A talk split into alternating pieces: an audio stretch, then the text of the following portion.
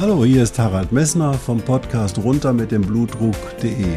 Dich zum Kapitän deines Blutdrucks zu machen, ist das Ziel dieser Podcast-Reihe.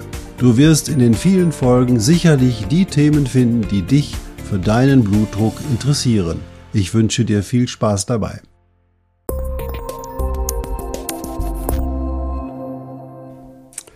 Hallo, hier spricht wieder Harald Messner vom Podcast runter mit dem Blutdruck.de. Schön, dass du eingeschaltet hast. Ja, zur 132. Folge meiner Reihe runter mit dem Blutdruck.de.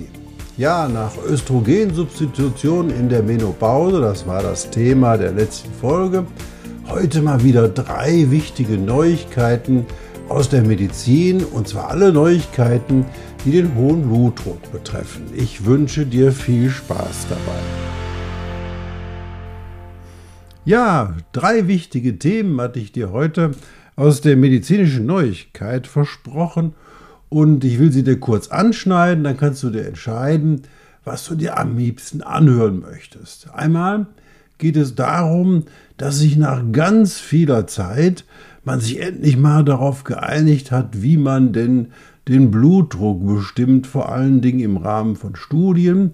Zweites wichtiges Thema ist, was war mit der Medikation während der Pandemie bezüglich des hohen Blutdrucks? Und das dritte, das wichtigste Thema ist, was könnte ein besserer Parameter sein, um deine Prognose bezüglich deines Blutdrucks zu bestimmen, als die Messung des systolischen Blutdrucks?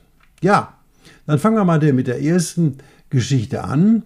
Ja, was ist passiert in der Zeit, wo die Pandemie gewesen ist mit den deinen Medikamenten?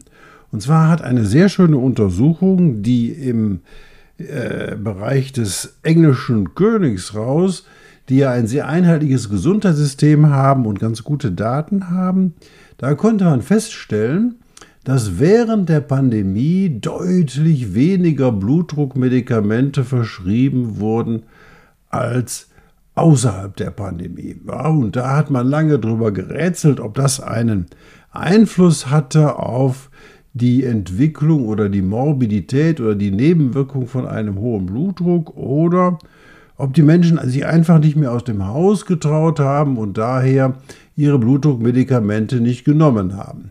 Jedenfalls ist erstaunlich, dass eine dramatische Rückgang, ja, es waren fast 20 Prozent weniger Verschreibung von Blutdruckmedikamenten, was ursächlich dem zugrunde liegt, konnte man nicht finden, aber man muss dann im Kopf behalten, hey, haben dann die Menschen erstmal mit ihren Medikamenten genau geguckt, was liegt denn da noch zu Hause? Kann ich das erstmal zu Ende nehmen? Oder haben sie gesagt, nee, ich verzichte jetzt auf die Blutdruckmedikamente, weil ich ohnehin äh, nur zu Hause bin und nicht unterwegs bin. Wobei da gibt es inzwischen auch gute Daten drüber dass während der Phase der Pandemie die Blutdruckeinstellung insgesamt schlechter gewesen ist. Also man hat gesehen, dass während der Pandemie die Menschen, die zu einer Blutdruckmessung kamen, dass die deutlich schlechtere Einstellung ihres Bluthochdruckes hatten. Ja, die Pandemie hat also doch einiges bei uns bewirkt, nicht zuletzt auch immer wieder mit dem Thema Angst und jetzt wird ja schon wieder die Angst sozusagen durch das Dorf getrieben, die Angst vor hohen Temperaturen und dass man innerhalb dieser Temperaturen quasi eine größere Mortalität zu erwarten habe. Und wenn man, wenn ich, ich bin jetzt seit 1954 auf der Welt und ich durchblicke eine ganze Menge Phasen mit sehr hohen Temperaturen, ja auch teilweise bis zu 40 Grad, und wenn ich da auf die Karten geschaut habe, der Wetterkarte, dann waren die dann alle schön grün und da war dann 32, 33 Grad mittlere Temperatur, das war alles schön grün.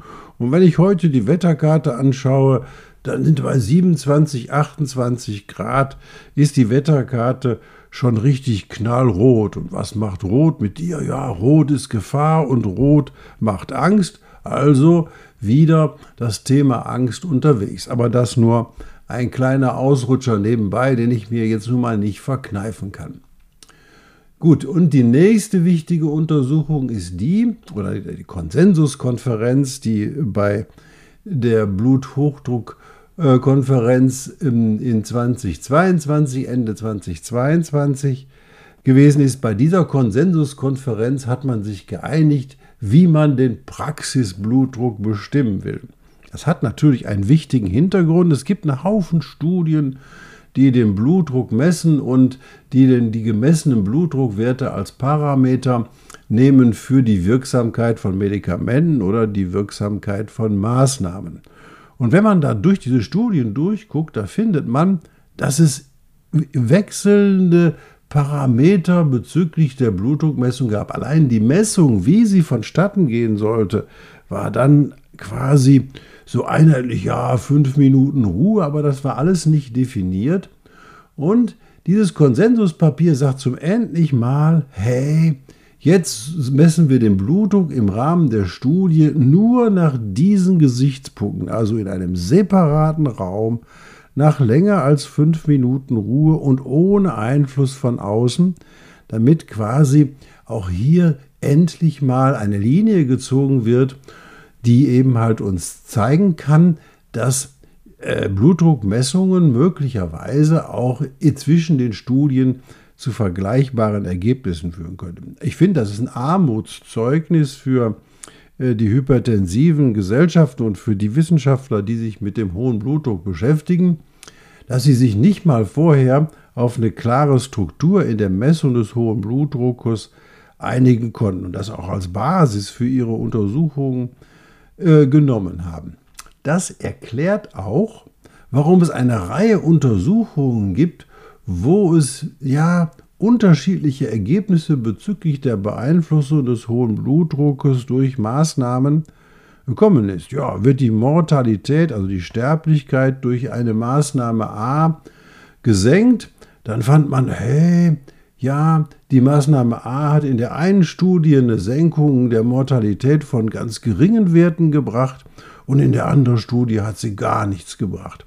Und da muss man sich fragen, sind denn diese Studien insgesamt vergleichbar? Also locker zurücklehnen. Die Empfehlungen, die bezüglich des hohen Blutdruckes da sind, basieren alle auf diesen Studien, die aber keine Basis hatten, mit der wirklich der Ruheblutdruck oder der Praxisblutdruck bestimmt wird.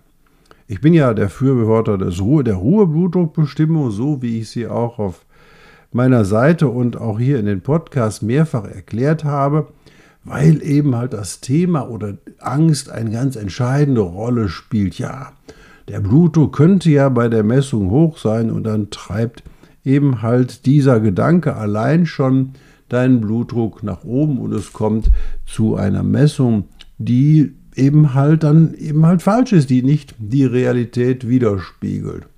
Und deswegen empfehle ich allen, die selber blutdruckkrank sind oder sich mit dem Bluthochdruck beschäftigen, wirklich die Ruheblutdruckbestimmung zu Hause morgens nach dem Wachwerden auf der Bettkante drei Messungen im Abstand von drei Minuten hintereinander und den niedrigsten Blutdruck dieser drei Messungen aufschreiben. Das an den Folgetagen wiederholen sozusagen und dann schauen, wie der Mittelwert der niedrigsten Werte der Folgetage war. Da kannst du drei, vier oder fünf Tage nehmen und dann hast du einen Blutdruckwert, der für dich standardisiert der Therapiewert ist. Und dann kann man sich entscheiden, hey, welche Maßnahmen äh, muss man machen, um deinen Blutdruck möglicherweise zu erniedrigen. Und da stehen natürlich erstmal die nicht medikamentösen Maßnahmen bei jedem im Vordergrund. Und jetzt kommt für mich das wahre Highlight dieses, dieser Podcast-Folge, nämlich die Erkenntnis, hat Raum gewonnen, dass der systolische Blutdruck kein guter Parameter ist für, um die Prognose zwei unterschiedlichen Maßnahmen und über die Prognose überhaupt zu bestimmen. Ja, ist auch nicht mal der diastolische Blutdruck direkt ganz stark mit der Prognose korreliert und sondern ein ganz anderer Wert und zwar ist es die Variabilität, also die Unterschiedlichkeit der Ergebnisse der Praxisblutdruckmessungen an unterschiedlichen Tagen in langfristigen Abständen. Bedeutet, du gehst zu deinem Hausarzt, hast am ersten Mal, wo du zu deinem Hausarzt gehst, einen Blutdruck von 150 zu 90. Beim nächsten Mal hast du einen Blutdruck von 140 zu 90 und beim nächsten Mal hast du wieder einen Blutdruck von 145 zu 90. Da siehst du, da sind die Messungen zwischen diesen einzelnen drei Messungen ist kein großer Unterschied. Sieht aber die Situation so aus, dass du bei der ersten Messung zum Beispiel einen Blutdruck hast von 150 zu 90, bei der nächsten Blutdruckmessung hast du einen von 170 zu 100, bei der übernächsten hast du einen Blutdruck von 130 zu 85. Da ist die Variabilität der Messungen viel, viel höher und man sieht ganz eindeutig in den Studien, da gibt es viele Untersuchungen darüber, je höher die Variabilität deiner Blutdruckmessungen bei wiederkehrenden Arztbesuchen ist, desto schlechter ist offensichtlich die Prognose. Und das konnte man jetzt auch in einer sehr schönen Untersuchung, die aus Daten einer sehr großen Studie gewonnen wurden, die bereits sich mit dem Thema Blutdrucksenkung durch unterschiedliche Medikamente beschäftigt hat. Das war die, kannst du wieder vergessen, aber die Ascot-Studie und die hat Daten für England geliefert und die englischen Daten sind genau analysiert worden und da ist die Variabilität zwischen den einzelnen Blutdruckmessungen bei den Patienten am größten, die innerhalb von 15 Jahren ein kardiovaskuläres Ereignis, also ein Schlaganfall, ein Herzinfarkt oder irgendeine andere Durchblutungsschwierigkeit oder ähm, Durchblutungsnebenwirkung erhalten haben, wesentlich größer. Das bedeutet, jemand, der einen konstanten, relativ niedrigen, normalen Blutdruck hat, der wird eine geringere Wahrscheinlichkeit haben, eine, eine Nebenwirkung des hohen Blutdrucks zu bekommen in Form von einer Durchblutungsstörung als einer, der eine hohe Variabilität des Blutdrucks hat. Und das gilt, das ist besonders interessant, nicht nur für die hohen Blutdruckwerte, sondern das gilt auch für die niedrigeren, gut eingestellten hypertensiven Werte. Wenn du zum Beispiel betrachtest, kommt bei einer Session, kommt er zum Arzt und misst 110 zu 80, mit der Medikation bei der zweiten Session er 160 zu 90 und bei der dritten Session wieder 140 zu 85. Das ist ein Hinweis nach dem Ergebnis dieser Studie darauf, dass die Prognose möglicherweise etwas schlechter ist und man denkt jetzt darüber nach, dass man langfristig dazu übergeht, bei den Studien diese Blutdruckvariabilität mit in die Betrachtung zu ziehen. Das heißt also mehrere Blutdruckmessungen mit unterschiedlichen Werten, die natürlich alle in Ruhe gemessen wurden. Die müssen wieder standardisiert nach dem Konsensuspapier gemessen werden und dann entsteht eben halt möglicherweise das Ergebnis, dass Menschen, die, na mal an, einen relativ hohen Blutdruck haben, wir nennen jetzt mal einen Wert 140 zu 90 und wenn der immer 140 zu 90 konstant ist, dann hat er möglicherweise eine bessere Prognose als der, der 130 zu 85, 140 zu 90 und 150 zu 100 in seinen Schwankungsbreiten eines Blutdruckes hat. Also, wir, wir werden also langfristig betrachten müssen, ob das Ergebnis dieser Studie so bedeutsam ist, dass man die Richtlinien bezüglich der Güte der Blutdruckeinstellung nicht neu anpasst. Das kann auch bedeuten, dass wir nicht extrem niedrige Blutdruckwerte akzeptieren müssen bei Menschen, äh, sondern wir sollten hergehen und dann Blutdruckwerte anstreben als Parameter, dass die möglicherweise relativ konstant sind. Und ein wichtiger Hinweis noch ist, Natürlich hast du sehr stark schwankende Blutdruckwerte, wenn du zusätzlich Vorhofflimmern hast. Das hatte ich dir bereits berichtet in einer eigenen Podcast-Folge. Ja, Vorhofflimmern führt ja dazu, dass der Abstand zwischen zwei Herzzusammenziehungen, Herzkontraktionen nicht konstant ist, sondern sehr stark variiert. Das spürst du dann, wenn du deinen Blutdruck misst und dein Gerät zeigt Arrhythmie an oder du hörst diesen Piepton oder das, diesen Herzton in sehr, sehr unterschiedlichen Abständen, dann ist einfach die Situation da, dann hat dein Herz auf den hohen Blutdruck mit Vorhofflimmern reagiert. Und dieses Vorhofflimmern führt bei den Messungen des Blutdrucks natürlich zu sehr stark schwankenden Blutdruckwerten. Und ich weiß nicht, ob diese Studie, die dort äh, besprochen worden ist, weil ich die Originaldaten nicht einsehen konnte, ob Patienten mit Vorhofflimmern in der Situation ausgeschlossen waren. Natürlich können einzelne Herzrhythmusstörungen, die nicht Vorhofflimmern sind, auch sozusagen die Blutdruckwerte schwanken lassen. Also bedeutet, eigentlich ist das möglicherweise ein Parameter darüber, wie stark dein Herz oder wie stark deine Organe äh, durch den hohen Blutdruck geschädigt wurden.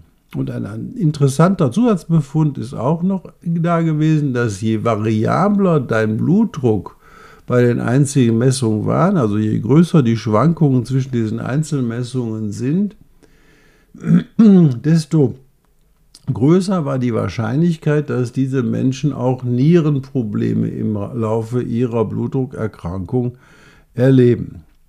Jetzt muss man aber Stopp sagen. Jetzt ist nicht, wenn du deinen Blutdruck zu Hause misst und er schwankt sehr stark bei deinen eigentlichen häuslichen Messungen, dann ist das eher Ausdruck deiner Gemütslage, dass der Blutdruck da zwischen diesen beiden Dingern, zwischen diesen vielen Messungen schwankt. Also ist das nicht ein Hinweis für dich, boah, ich habe jetzt eine ganz schlechte Prognose. Nein, nein, es, es ist bisher nur bekannt, dass diese Variabilität dann genommen werden kann, wenn es über Monate, Jahre bei wiederkehrenden Arztbesuchen sehr stark schwankende Messergebnisse gegeben hat. Das hat mit deinen schwankenden Blutdruckwerten zu Hause nichts zu tun. Ich meine, wenn dich dein Dackel oder Gott weiß wer, dein Neffe, dein Enkel oder irgendjemand, ja, vielleicht sagt man auch mal deine Frau dich aufregt oder du dich aufregst, dann ist natürlich der Blutdruck höher. Das ist eine normale Schwankung. Die würde ich in dieser Situation nicht mit beanspruchen, um zu sagen, hey, die Variabilität ist hoch und ähm, du hast eine schlechtere Prognose. Ganz einfach zum Beispiel die Variabilität des Blutdruckes in, unter Belastung ist bei Sportlern viel, viel größer als bei dir, wenn die einen 100-Meter-Lauf machen oder sozusagen äh, in Langzeit laufen oder sich in jeder Form beanspruchen, Fußballspieler, dann sind da sehr, sehr starke Schwankungen da. Sodass man sagen muss, hey, das kannst du so nicht verwerten. Nein, aber bezogen auf die Arztbesuche über mehrere Monate diese schwanken Blutdruckwerte, diese Variabilität bestimmt offensichtlich die Prognose. Und da wird man dann gucken müssen, ob das wirklich so stark da die, auf die Prognose einwirkt. Im umgekehrten Schluss weiß man zum Beispiel, dass wenn die Pulsfrequenz relativ konstant ist, dann ist es möglicherweise ein schlechtes Prognose. Also einen relativ konstanten, fixierten Puls findest du zum Beispiel bei vielen Typ-2-Diabetikern mit einer Neuropathie oder Kardioneuropathie und die haben eine konstante ähm, Pulsfrequenz. Der ist einfach wie mit dem Lineal gezogen von 100, von, Entschuldigung, von 60 oder 65 oder 70 und da gibt es keine Variabilität. Dieses Zeichen der, der fehlenden Variabilität ähm, ist eher ein schlechtes Zeichen in der, ähm, bei der Betrachtung der Prognose von Menschen mit einem Diabetes. Also ich würde mal sagen, hier ist das Tor noch nicht geschlossen und wir sind da noch sehr stark in der Erkenntnisphase, was aber für dich bedeutet, hey, wenn mein Blutdruck mal 140 zu 90 ist und dann ist es, und der ist dann relativ konstant in dem Bereich, dann habe ich möglicherweise nicht so eine schlechte Prognose wie jemand, der zwar niedriger ist, aber eine höhere Variabilität hat. Also alles ist im Fluss und alles ist im Bereich des Zugewinns. Und aus diesem Situation heraus müssen wir das weiter betrachten.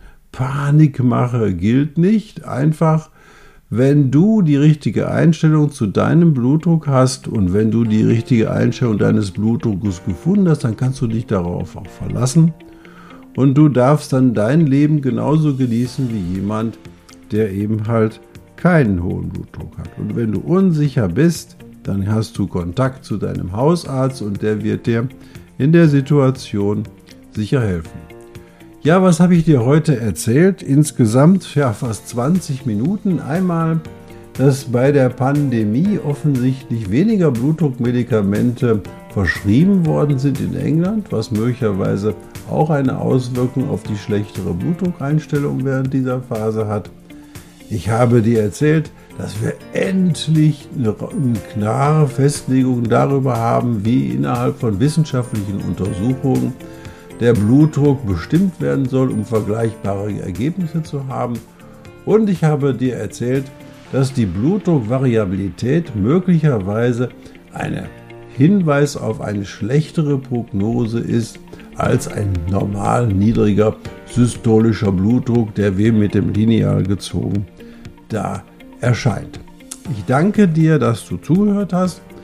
Ich wünsche, würde mir wünschen, wenn dir der Podcast oder diese Folge gefallen hat, dass du eine positive Nachricht bei ähm, Apple oder bei Spotify und vielleicht, wenn du es bei YouTube hörst, auch bei YouTube hinterlässt, damit immer mehr Menschen in die Gelegenheit kommen, diesen Podcast zu hören.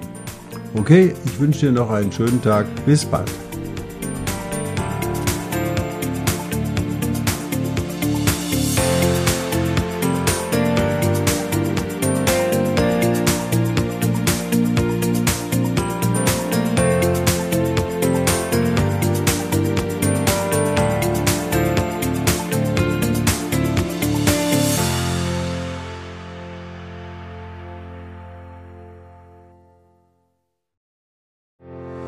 Ich hoffe, diese Podcast-Folge hat dir genauso viel Spaß gemacht wie mir. Du findest noch zahlreiche andere Themen unter dieser Podcast-Reihe, die immer in Zusammenarbeit auch mit meinem Sohn Hendrik Messner mit seiner Firma mess.de entstanden ist. Und dafür möchte ich ihm sehr danken. Bis bald.